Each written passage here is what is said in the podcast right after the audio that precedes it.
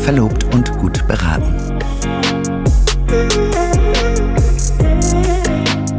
Der Brautkleid- und Hochzeitspodcast mit Maike Buschning-Kaffenberger.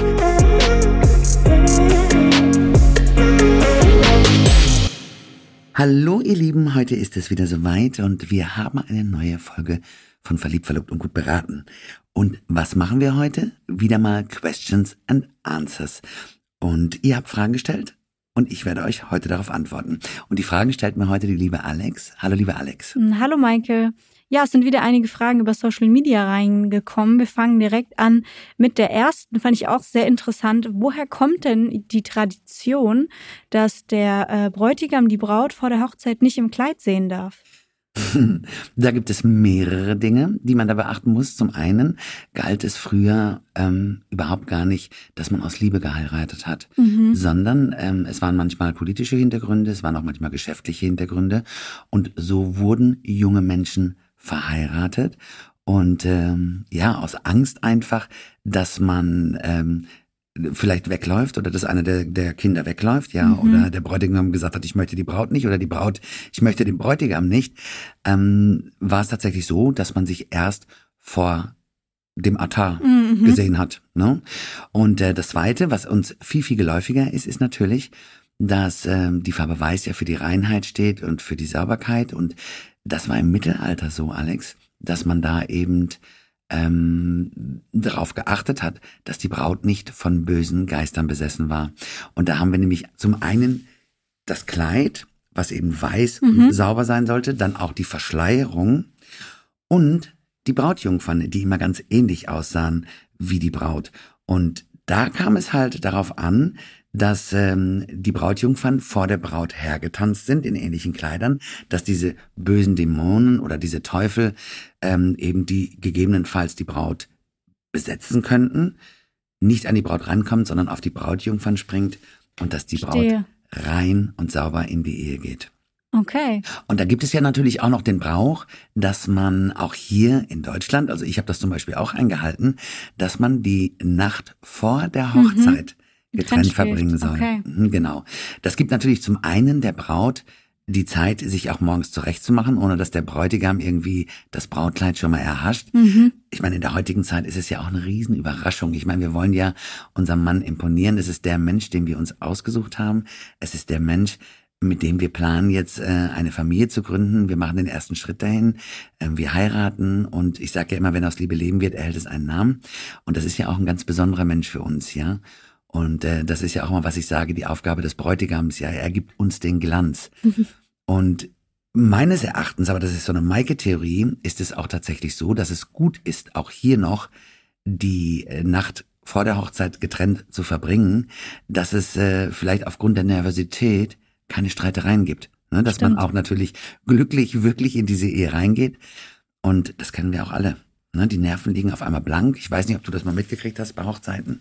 Jeden dass, Fall. Äh, man ist nervös. Ne? Ja, klar, und, ist ja auch ein Riesenschritt. Genau. Und dann äh, ist vielleicht noch irgendwas weggelegt oder wo ist das jetzt wieder und so weiter.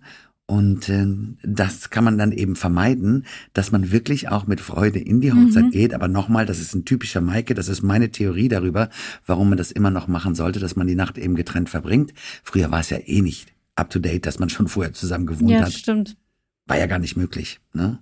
Man hat ja überhaupt gar keine Wohnung gekriegt, unverheiratet. Wenn ich an meine Mutter denke, die wollte, also wenn die unverheiratet eine Wohnung gewollt hätten, wäre das gar nicht gegangen.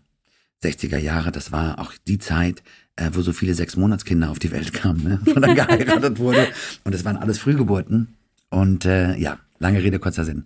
Aber das ist immer meine Empfehlung und das ist auch ganz schön. Ich finde, es ist ein ganz, ganz zauberhafter, ähm, eine ganz tolle und zauberhafte Tradition. Das ist so ein bisschen der Überraschungseffekt. Und man freut sich natürlich noch viel, viel mehr. Richtig. Und auch mit dieser Symbolik nochmal wirklich allein mit seinen Bestmädels oder auch der Bräutigam mit seinen Bestmen mhm. die Nacht zu verbringen oder auch bei den Eltern eben, ja, das hat nochmal so was Altertümliches und äh, ich glaube, dass man sich dann auch umso mehr darauf freut. Es ist ein großer Schritt. Ich glaube auch. Es ist viel Gefühl mit drin und ich glaube, dass das alles seine Richtigkeit hat und dass man da ruhig ansetzen kann. Das heißt, du hast auch äh, dem Jens das Kleid und dich im Kleid nicht vorher schon gezeigt oder war es bei euch anders? Auf gar keinen Fall. Also ich bin ja ganz alleine. Ich bin ganz untypisch gewesen. Das ist ja schon 19 Jahre her. Ich bin ganz, ganz alleine losgegangen und ähm, habe immer mal wieder was anprobiert, weil ich mich ja auch so selber gar nicht im Kleid sehen konnte und weil ich ja auch kein kleiner Mädchen bin. Und ähm, es war für mich erstmal so, ich musste mich mal daran tasten. Ne? Und dann habe ich ja durch Zufall meinen kleinen Laden entdeckt, die auch mein Kleid hatten. Ich hatte es ja sofort in der Hand und ich habe es anprobiert. Ich war total verliebt. Ich habe es dann auch nochmal abnicken lassen. Was auch ganz schön war, eben für meine Schwiegermutter, die hat ja zwei Söhne und für die war das ganz großartig. Der war das ein Riesengefallen, ähm, damit zu gucken. Und sie hat sich so darüber gefreut, dass sie mir sogar auch noch einen Teil meines Kleides bezahlt hat, oh, wow. also einen ganz erheblichen Teil sogar. Und für mich war das auch so schön, weil meine Mutter ja so weit weg gewohnt hat, dass da noch mal jemand drüber geguckt hat. Und so waren beide sehr, sehr glücklich. Das war toll. Schön.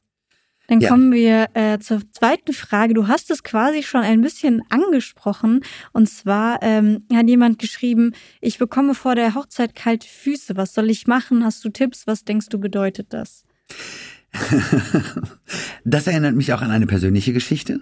Ähm, ich weiß nicht, ob ich das jemals hier schon mal erzählt habe. Und zwar ging es um unsere standesamtliche Hochzeit. Für mich war ganz klar, dass ich den Jens heirate, dass das für mich der Mann meines Lebens ist. Und es wurde aber irgendwie komisch, als wir dann tatsächlich vor dem Standesamt waren. Und jetzt stand ich da in einem schlichteren weißen Kleid. Ähm, jeder beglückwünschte uns, es waren ganz tolle Freunde da und jeder sagte, wow, und jetzt habt ihr es ja dann gleich geschafft. Und irgendwie hatte ich mich gefühlt wie in so einem Film. Ne? Mhm. Und ich, ich kann dir noch nicht mal mehr sagen, was überhaupt auf dieser standesamtlichen Hochzeit passiert ist, weil ich wirklich genau diese kalten Füße bekommen habe und gedacht habe, okay, wenn jetzt der Jens Nein sagen würde, wäre es für mich auch okay. Also ich war so total in meinem Film. Der Standesbeamte fragte noch, ob es für mich recht wäre, altersgemäß oder ähm, ursprungsgemäß würde man erst immer den Mann fragen, ob er mhm. denn möchte und dann die Frau und eben nicht Ladies first. Dann habe ich gesagt, nein, nein, das ist für mich gar kein Problem. Sehr, sehr gerne. Und ich habe dann noch so in meinem Film gedacht, wenn der Jens jetzt Nein sagt, würde ich das total verstehen und wir würden trotzdem eine Riesenparty machen und wir würden trotzdem zusammengehören und zusammen bleiben. Und ähm, es ist halt einfach so ein ganz kleines Wort, aber mit einer wahnsinnig riesigen ja. Bedeutung. Und ich kann das nachvollziehen, wenn es jemandem dann so kurz vorher bewusst wird. Ähm, ich sage immer, hör ganz instinktiv auf deinen Bauch und das habe ich auch getan. Und ich habe gedacht, wenn der Jens Ja sagt, sage ich auch Ja. Wenn der Jens Nein sagt, sage ich das ist in Ordnung. Mhm. Ähm, ich war froh, dass ich diese Entscheidung nicht zuerst treffen musste. Ich weiß nicht, für was ich mich entschieden hätte. Ich hätte vielleicht, vielleicht gesagt. vielleicht. vielleicht. Genau. Hätte dem Ganzen auch mal einen neuen Ursprung gegeben. Aber ich hatte tatsächlich auch kalte Füße und alles, diese ganze Hochzeit ging an mir vorbei wie in Trance. Und ich hatte kontinuierlich diese Frage eben in meinem Kopf. Als ich aber dann das tiefe und bewusste Ja meines Mannes gehört habe, war für mich klar, dass ich auch Ja sage. Mhm. Und es war auf einmal wie in so einem Film, wo ich dachte, jetzt hast du es echt gemacht. Und dann habe ich gedacht, okay, wenn ich wagt, der nicht gewinnt, es war klar, ne, dass wir zusammen gehören. Und jetzt ist es einfach auch nochmal besiegelt und das war ja auch ein Wunsch von uns.